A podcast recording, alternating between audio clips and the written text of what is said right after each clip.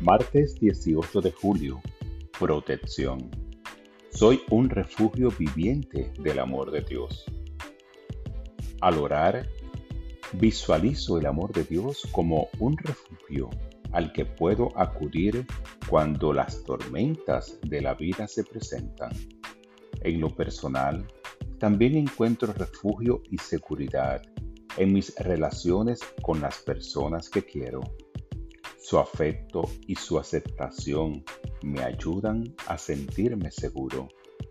Pero soy consciente de que no todos tienen acceso a esta seguridad y puede que no tengan un sistema de apoyo confiable. Con compasión extiendo la misma aceptación a quienes conozco y que puedan estar necesitados de protección y seguridad.